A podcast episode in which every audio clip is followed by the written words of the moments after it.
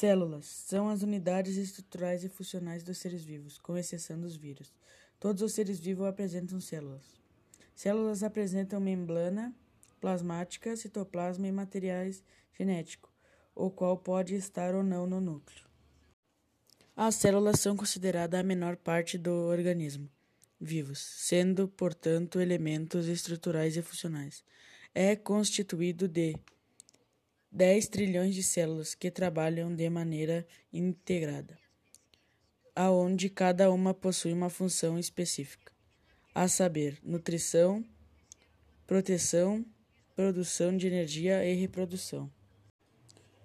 As células se classificam basicamente em dois grandes grupos: procariontes, bactérias e arquibactérias, eucariontes, protista, plantas, fungos e animais.